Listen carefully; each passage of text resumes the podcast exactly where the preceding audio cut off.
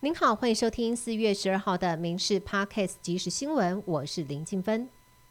首先来关注到中国三天环台军演，总共有两百三十二架次的中国军机侵扰台湾。国防部今天召开记者会，对中国的演习表达严厉谴责之外，也强调国军的信念就是要守护民主、主权、国土，并且有决心达成这样的目标。国防部发言人孙立方表示，中国虽然演习已经结束，但是还是有机舰在附近活动。在演习期间，为了要让国内国际社会了解相关讯息，国防部每日也用新闻稿、影音等方式，真实呈现国军应对的状况。有关我国金国号战机飞官佩戴的臂章照片，拿着国旗的台湾黑熊。痛打捧着五星标志密封罐的小熊维尼，不但臂章爆红卖到缺货，也引来外国媒体关注报道，甚至还登上 CNN 放到官网首页。不过也传出军方重申服装规定，部队官兵需要先取得同意，并且在限定的时间内才能够佩戴非制式的徽章。根据日本媒体报道。美国太平洋陆战队退役司令鲁德计划五月初将率领大约二十五家美国国防承包商组成的代表团，除了期望与蔡总统会面，此行目的更定调为促进美台国防产业合作，商讨联合生产无人机与弹药等相关事宜。这也是二零一九年以来美国再次派出大型的军事产业代表团来台访问。学者分析，台美军事合作代表两国高度互信。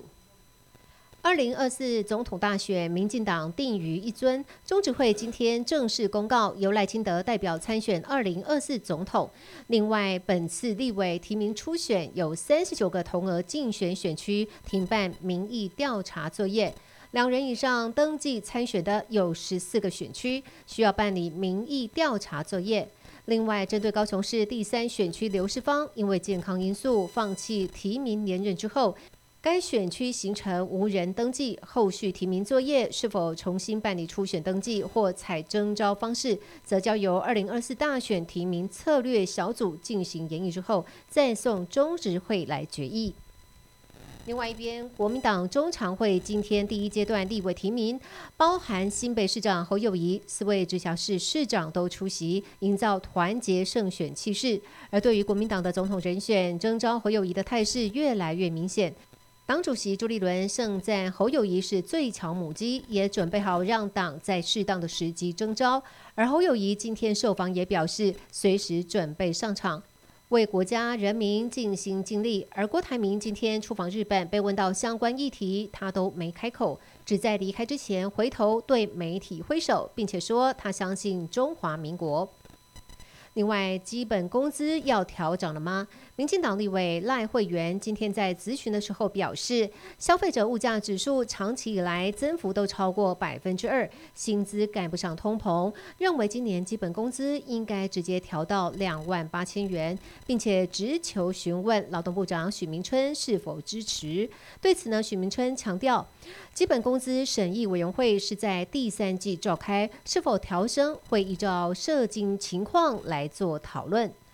正在新建的台积电高雄厂，原定明年开始量产二十八纳米制程，但外传受到全球经济通膨影响，恐怕没有办法在二零二四年如期完工。对此，经济部长王美花今天强调，台积电投资高雄，将台湾视为全球研发中心和制造中心，这一点是不变的。至于台积电赴美设厂，却遇上了美国晶片法案补助申请条件严苛。王美华表示，目前还在六十天的法案评估期内，台积电和其他厂商都已经积极和美方做说明，而细节台积电也将在二十号法说会上说明，经济部也会持续和美方沟通。